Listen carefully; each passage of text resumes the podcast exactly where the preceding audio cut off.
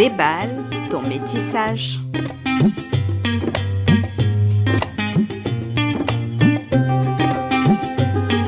Bonjour et bienvenue sur Déballe ton métissage, le podcast qui déballe les sujets et problématiques liés à la multiracialité, qu'on appelle aussi métissage. Ce podcast vous est présenté par votre hôte Marine et aujourd'hui je vais vous parler de la multiracialité et du féminisme. Dans un premier temps, je vous ferai une courte partie introductive du vocabulaire, puis en seconde partie, nous recevrons AIM de la chaîne YouTube AIM et du compte Instagram aim.rea.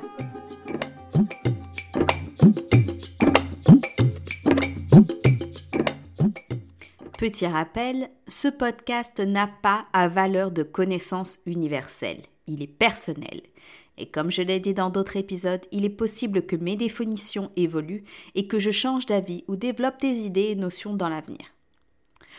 Je ne reviendrai pas sur la définition de métissage ou multiracialité, je vous laisse écouter ou réécouter le premier épisode avec Sophie du compte Instagram M comme métissé. Mais alors qu'est-ce que le féminisme? Le féminisme est la branche de la justice sociale adressant les inégalités entre les gens en fonction de leur genre ou de leur sexe. Ces inégalités sont diverses. Violences faites aux femmes, inégalités salariales, précarité menstruelle, etc. Et cela dès la naissance.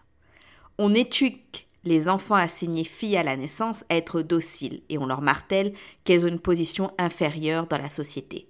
À l'opposé, les enfants assignés garçons, eux, ont interdiction d'exprimer leurs sentiments et ne doivent s'exprimer que par la violence. Le féminisme, comme toute branche de la justice sociale et des sciences sociales, a plusieurs sous-catégories ou spécificités. Par exemple, l'afroféminisme, l'écoféminisme, etc il est normal qu'on ait des branches auxquelles on est plus sensible en fonction de nos empathies ou de nos identités. Ce qui fait désormais la critique du féminisme, c'est le manque d'intersectionnalité dans le féminisme, et surtout dans ce qu'on appelle le féminisme mainstream ou le féminisme blanc. Il concerne les personnes blanches, souvent cisgenres, valides, neurotypiques, et qui souvent appartiennent à une classe sociale plus élevée. C'est le féminisme qui a été le plus diffusé, car il n'entend pas les réalités et difficultés des femmes racisées ou transgenres ou handicapées ou pauvres. Certes, les points généraux qu'il pointe sont très importants et sont communs, mais il n'inclut pas certaines réalités socio-économiques ou raciales d'autres groupes. Quant à l'intersectionnalité, ce terme a été largement diffusé par l'activiste américaine Kimberly Crenshaw. Selon elle, des personnes peuvent subir simultanément des violences et oppressions systémiques différentes. Les traiter séparément n'a aucun sens. En effet, le sexisme que subissent les femmes noires n'est pas le même que celui que subissent les femmes blanches. On parle de misogynoire, misogynie et racisme. Les femmes transgenres où les personnes transféminines subissent la transmisogynie. Et si elles sont noires, elles subissent la transmisogynoire, transphobie, misogynie et négrophobie, le racisme envers les personnes noires. Mais qu'est-ce que cela signifie pour les personnes multiraciales? En quoi devons-nous être intersectionnels dans notre antiracisme ou nos combats contre une oppression systémique. Quand on est métissé, on peut être victime de plusieurs racismes et de plusieurs oppressions systémiques de manière générale. Dans mon cas, par exemple, je subis deux formes de racisme, la négrophobie et le racisme anti-asiatique. Quand on est métissé blanc, il faut faire attention à sa blanchité et ses privilèges également. Mon féminisme doit donc être intersectionnel à la fois le féminisme et des féminismes et de deux racismes. Mais depuis un an, j'ai aussi pris conscience d'autres discriminations systémiques telles que le validisme envers les personnes handicapées, la psychophobie envers les personnes ayant une neurodivergence ou un trouble mental, la grossophobie envers les personnes grosses, l'agisme envers les personnes dites âgées, l'adultisme envers les enfants et tant d'autres. J'essaie de m'instruire et d'être le plus inclusif possible. Mes contenus ont toujours des sous-titres, des retranscriptions, ma police d'écriture est en bâton et large, j'utilise une application pour checker le contraste de mes publications, etc. Tout cela, je l'ai appris grâce à des personnes concernées. J'essaie désormais de me dire qu'il existe des personnes métissées, handicapées ou grosses qui ont besoin que je les inclue dans mon discours, sans pour autant parler à leur place, mais en partageant leurs problématiques. Je ne me dis pas intersectionnelle, car je sais que j'ai beaucoup de lacunes et que mes privilèges sont très ancrés. Effectivement, j'ai beaucoup de privilèges, et pas uniquement liés à la blanchité. Je suis une personne valide, neurotypique, mince, etc. Je dois donc trouver l'équilibre entre mes privilèges et ma légitimité à parler de racisme, de féminisme ou d'une autre oppression systémique. Pour continuer cette discussion, Annabelle, connue sous le pseudonyme de AIM, va nous parler de son expérience personnelle et de son travail intersectionnel, notamment à travers son tout nouveau podcast. On est là.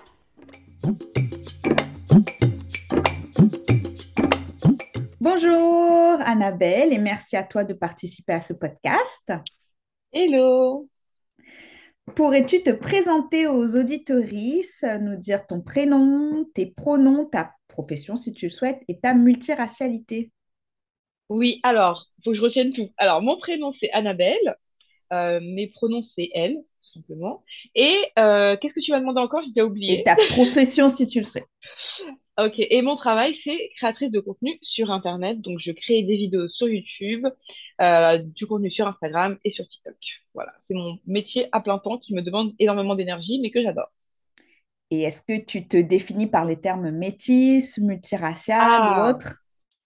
Oui, alors ça, c'est une question que je me pose encore, en fait. Euh, je me définis, la, la plupart du temps, j'utilise le terme métis parce que je trouve que c'est le terme avec lequel on se fait mieux comprendre. Ça va plus vite euh, que, enfin voilà, dans la tête des gens, quand tu dis je suis métisse, ils pensent directement à elle est métisse dans le sens elle, a un parent blanc, elle a un parent noir. Même si en réalité c'est pas ça. Quand tu le dis, en général, les gens comprennent, t'as même pas besoin d'aller plus loin. Euh, donc généralement, j'utilise ce terme-là pour me faire comprendre. Mais moi, j'aime bien le terme afrodescendant euh, parce que je le trouve plus global et je trouve que c'est celui qui correspond le mieux, mais c'est pas le terme le plus simple ou le plus pratique à utiliser. Et en vrai, dans le, dans le mot métis aussi, je me reconnais assez facilement, euh, donc, euh, donc ouais, les deux termes me, me vont. Et alors, quel est ton métissage? Ah bah du coup, mon père est blanc, il est français, et ma mère, elle est réunionnaise et elle est noire. Et, euh, et voilà, tout simplement. hein. Et alors, comment définis-tu ton féminisme? Et ben là encore, c'est une excellente question. Comment je définis mon féminisme? Parce qu'en fait, je suis encore en train de réfléchir. En fait, si tu veux, je suis passée par plein, plein, plein de phases, plein, plein de réflexions. Euh, moi, je pense que mon féminisme, si je devais le résumer avec un mot, un seul courant de féminisme, je dirais que c'est de l'afroféminisme. Parce que quand je parle de féminisme, c'est très souvent par le prisme euh, des questions raciales, euh, des discriminations raciales et donc des femmes. Parce que vu que c'est par mon prisme et que je vis forcément deux oppressions quotidiennement, c'est je peux pas faire l'un sans l'autre en fait. Et du coup, je trouve que le, l'afroféminisme, c'est le féminisme qui me correspond et celui qui définit le mieux euh, mon féminisme. Mais, euh, mais ouais, c'est ça, hein. Franchement, c'est le terme que j'utiliserais. euh, la plupart du temps, c'est celui que j'utilise et c'est celui pareil que je, avec lequel je me fais le mieux comprendre. Et je trouve en plus qu'on n'en parle pas assez. Et je trouve qu'il y a un peu un côté politique à vouloir exprimer ce féminisme-là pour que les gens disent, Ah, c'est quoi? Ah, je connaissais pas. Et du coup, d'aborder un sujet important euh, qui est celui d'une double, au, mo- au moins d'une double oppression. Au moins, pour toutes les oppressions qui sont derrière, évidemment, parce qu'il y en a encore plein d'autres.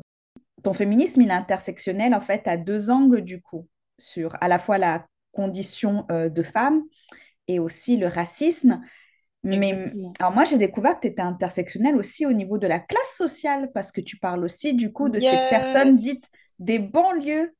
Et euh, bah, est-ce que tu peux Est-ce que tu penses que comment t'appliques cette intersectionnalité à ton féminisme? Est-ce que tu penses qu'il existe une limite peut-être à ton intersectionnalité?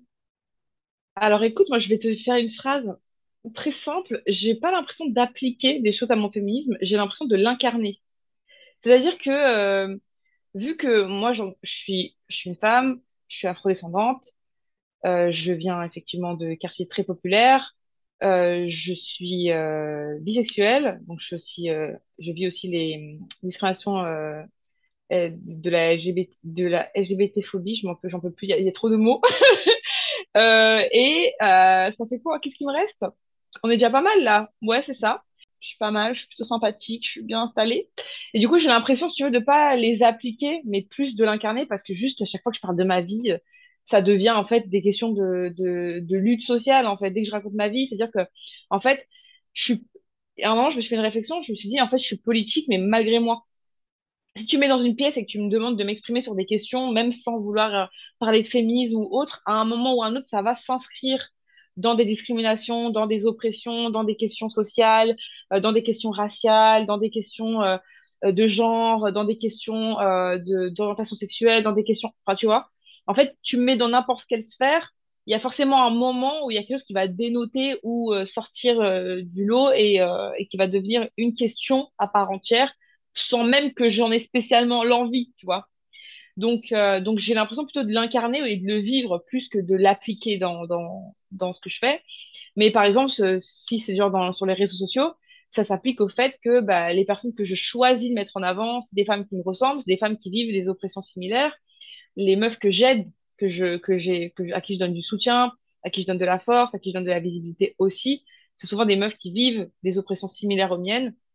Et donc, ça me tient, ça me tient à cœur de, de soutenir ces femmes-là euh, parce que je sais ce que c'est justement d'être à leur place puisque je le suis, que je l'ai été et que je le serai, tu vois. Donc voilà. C'est super intéressant ce que tu dis parce que du coup, à la fois nos identités sont politiques et tu as tout à fait raison là-dessus. C'est hyper mm. important d'en avoir conscience. Nos identités sont politiques, même quand tu es un HSBC, donc euh, homme, straight, hétéro, euh, blanc et cisgenre, ton identité, elle est politique parce que tu accumules énormément de privilèges. Donc nos identités sont politiques. Et euh, ce que tu dis aussi, c'est hyper puissant parce que c'est parler de choses qui nous concernent, ne pas parler de choses mhm.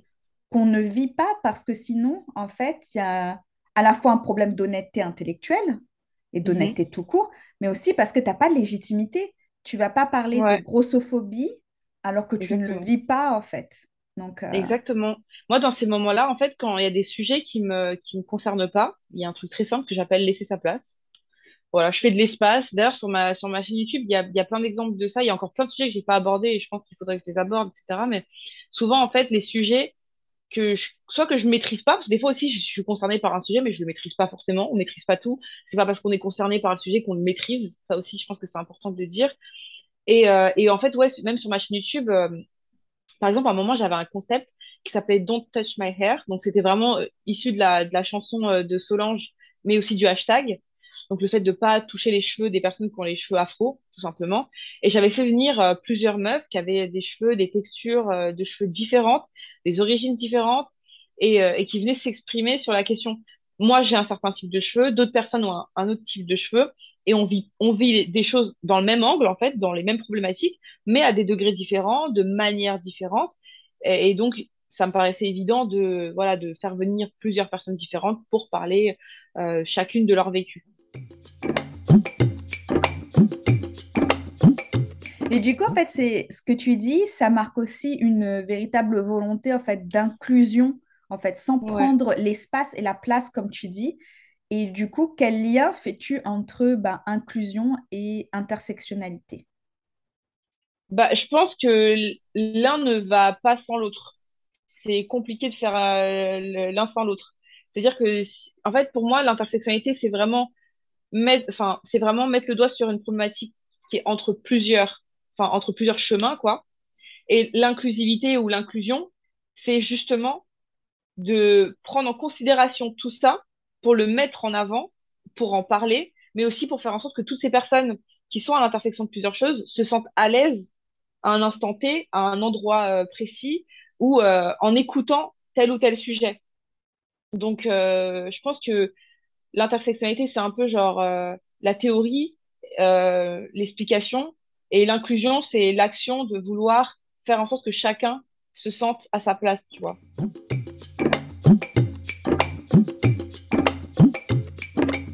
Et alors, comment tu t'es lancé dans euh, l'activisme et la sensibilisation sur les réseaux sociaux? Alors, déjà, moi, je me considère pas du tout activiste. Pas du tout, du tout. En fait, j'ai pas commencé. Moi, je faisais des vidéos sur Internet. Je racontais ma vie, je parlais de plein de sujets différents, etc. J'étais très, euh, je voulais vraiment donner confiance en eux, aux gens, tu vois. Moi, mon truc, c'était vraiment de, j'avais envie que les personnes qui regardent mes vidéos, ils se lancent, ils essayent des choses, ils aient plus confiance en eux, mais aussi qu'ils prennent conscience de plusieurs choses. Et j'avais pas, j'avais pas d'aspect politique au truc. J'étais pas en mode, je vais faire du contenu engagé. Non, moi, je racontais ma vie, je créais mon contenu, mais en fait, comme je te disais tout à l'heure, mon contenu devient engagé parce qu'il m'implique dedans. C'est-à-dire qu'à chaque fois que je veux parler d'un truc, ça devient un sujet politique parce que je parle de ma condition qui est une condition à l'intersection justement de plusieurs problèmes. Euh, et donc, mon contenu, il est devenu un peu engagé, mais malgré lui. Et à un moment, je me suis dit, bon, euh, je vais, je vais récupérer ce truc, je vais réellement me renseigner, je vais réellement euh, m'instruire, je vais réellement en faire quelque chose, et je vais réellement transmettre quelque chose de, de fort et de d'assumer, en fait. Donc, c'est comme ça que j'ai commencé euh, petit à petit en prenant conscience de ce que moi je vivais, de ce que moi je subissais, de ce que moi j'expérimentais dans ma vie. Mon contenu, il s'est aiguisé comme ça, tu vois, au fil de, de mes compréhensions, de, de mon éducation que je me faisais moi-même. Mon contenu, il a évolué avec. Donc, voilà, c'est venu un peu petit à petit finalement. Je suis pas tout le temps dans une démarche euh, d'instruire, de transmettre, tu vois. Des fois, c'est juste purement du divertissement. Quand je fais des vidéos où je danse, euh, je suis pas en train de, tu vois, je suis pas en train de militer, tu vois. C'est pour ça, en fait, mon contenu, c'est, moi, c'est ma vie, et il est engagé de base malgré lui. Et j'ai décidé de l'assumer parce que de toute façon, on m'étiquette comme ça, tu vois. Mais si vraiment j'aurais voulu faire un, j'avais, si vraiment j'avais voulu faire un contenu militant, mon compte, il, il ressemblerait sûrement pas à ça, tu vois. J'aurais fait un autre compte, j'aurais hum, précisé un peu plus les choses, j'aurais fait des choses différentes, tu vois.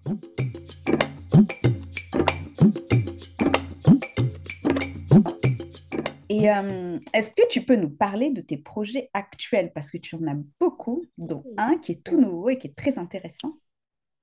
Exactement. Écoute, mon dernier projet en date, là, qui est actuellement euh, disponible, c'est un podcast, justement, tiens, comme on en parle, euh, sur les meufs de cité. Le but, c'est de mettre en avant la parole des femmes qui ont grandi dans des cités de France, parce que j'estime qu'elles sont complètement invisibles. Elles sont pas du tout mises en avant. Elles ont, elles sont pourtant incroyables. Euh, moi-même, j'ai grandi avec la frustration de pas être visible, de pas avoir de représentation et donc d'avoir très peu d'espoir, de, rêver d'un avenir euh, différent de celui euh, qu'on attend de moi. Et, donc, quand j'ai, quand j'ai, je me suis lancée, je me suis dit, au début, enfin, quand je me suis lancée sur Internet, je voulais pas parler de mes origines sociales, je voulais pas parler d'où je, d'où je venais, etc. C'est quelque chose que je voulais pas aborder. Et, euh, et au bout d'un moment, j'étais trop frustrée. Ça m'a trop frustrée. Je regardais les documentaires, les reportages. Je me disais, on n'existe pas, on n'existe pas, on n'existe pas, c'est insupportable. Et j'aurais, moi, ce que j'aurais voulu faire, c'est carrément un documentaire ou un reportage. Le budget n'est pas là. Pour ça, faut payer des gens, faut se payer soi-même, faut s'organiser. C'est, c'est un plus gros travail que ça. J'ai déjà fait un documentaire en, en, en indé qui s'appelle Décolonisons l'écologie, qui m'a demandé une énergie monstre pour des broutilles, vraiment, genre, ça c'était clairement un, un, documentaire qui était militant, purement militant. Pas à des fins d'argent, pas à des fins de... De, de, de, tu vois, c'était vraiment genre purement, il faut qu'on fasse quelque chose, donc voilà ce qu'on va proposer.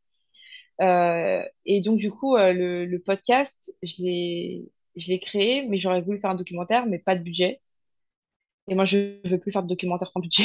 C'est beaucoup trop éreintant, psychologiquement, physiquement, tout ce que tu veux en, qui finit en en, c'est trop dur. Et donc, je me suis dit, je vais commencer par un podcast, amener les gens vers ce sujet, que les gens commencent à s'y intéresser, que les gens commencent vraiment à, s'imprégner du sujet. Et puis un jour, peut-être que je trouverai des financements pour euh, pouvoir payer des cadreurs, pouvoir payer des gens pour faire euh, le montage, pouvoir faire un vrai truc qualitatif pour mettre en avant ces meufs-là qui font des grandes choses, qui font des belles choses, mais qui sont pas visibles, tu vois. Donc voilà, on commence par un podcast, on commence par plus simple, plus accessible. Et là, on est à l'épisode 2 pour l'instant. Après, il, y a encore, euh, il manque encore trois épisodes. Et après, ce sera la saison 2 qui sortira je ne sais quand. je ne sais pas encore quand. Et quel est le nom de ce podcast? Ah, j'ai pas dit non. Le podcast s'appelle On est là. Tout simplement. Vraiment, je ne pouvais pas faire plus simple. On est là. Et le but, c'est de montrer qu'on est là. Vraiment, tout simplement. Et il est disponible sur toutes les plateformes? Toutes les plateformes. Même des plateformes que je connaissais même pas avant. Ok. Et est-ce que du coup, tous ces projets que tu fais, euh, tout ce travail que tu fais, ça t'apporte aussi quelque chose personnellement de positif et ou négatif? Alors, ouais, bah là, pour ce projet en particulier, bah, évidemment, à côté de ça, je fais énormément de vidéos sur YouTube, je fais énormément de contenu sur tous les réseaux sociaux de manière générale. J'ai encore plein, plein de trucs dans ma tête que j'ai envie de faire. euh, bref, j'ai plein, plein, plein de choses que je veux faire. Mais là, pour ce projet-là en particulier, ça m'apporte beaucoup parce que déjà, ça me fait extrêmement plaisir de rencontrer toutes ces meufs, de leur parler, de les interviewer, de leur laisser euh, toute la place, de mettre en avant leurs projets aussi. Des photographes, des rappeuses, euh, enfin, elles ont toutes quelque chose à dire, ces, meufs-là, et ça, déjà, ça, moi, ça, me- remplit de, de les voir et de les mettre en avant. Et donc, déjà, c'est, ça, c'est cool. Voir aussi qu'il y a plein de petites meufs qui sont trop contentes, qui m'envoient des messages en me disant, mais c'est la première fois que je vois un projet juste pour nous.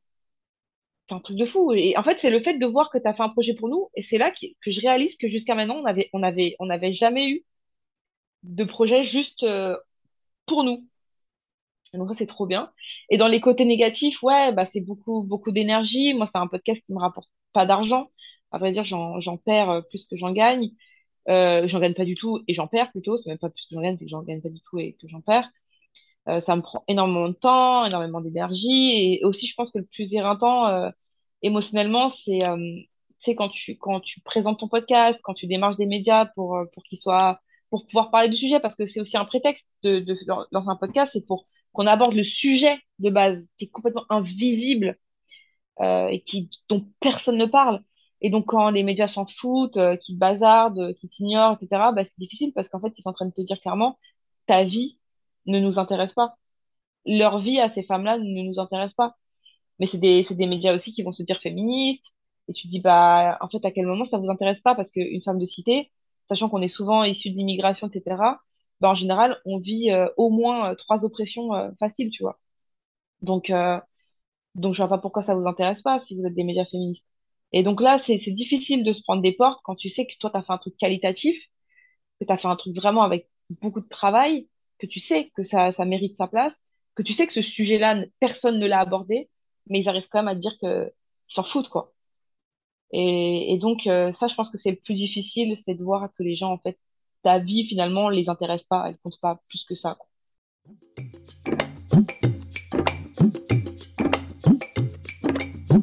Et si des personnes souhaitent te soutenir et te suivre, où peuvent-elles le faire?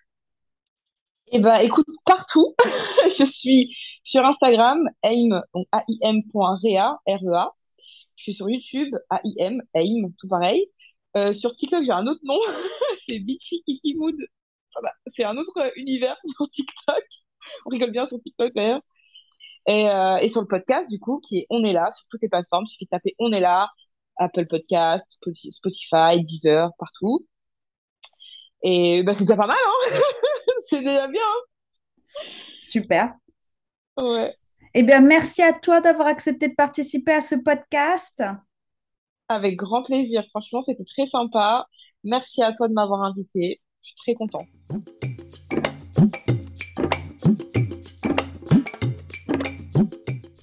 Un entretien puissant qui me fait penser que du coup, qu'importe les actions que l'on fait ou les engagements que l'on prend, nos identités sont politiques, voire politisées.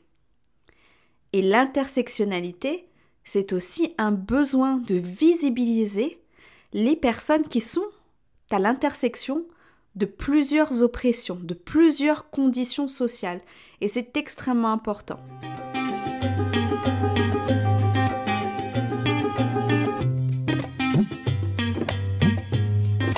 Cet épisode se termine. Merci à vous de l'avoir écouté. Abonnez-vous pour être sûr de ne pas rater le prochain.